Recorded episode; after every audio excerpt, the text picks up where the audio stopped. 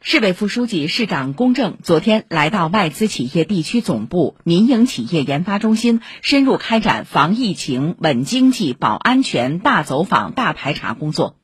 龚正指出，要全力以赴做好企业服务，多策并举增强企业信心预期，推动市场主体尽快走出疫情影响，更好地保障产业链、供应链安全稳定。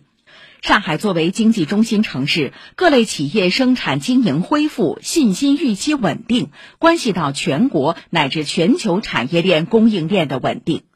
公正指出，要聚焦企业发展中的难点、痛点，采取有效举措，促进上下游、产供销、大中小企业精准对接。要着力稳定企业预期，打消企业顾虑，用好早发现、快处突、动态管控和自我健康管理四个机制，切实将疫情对经济社会运行的影响降至最低。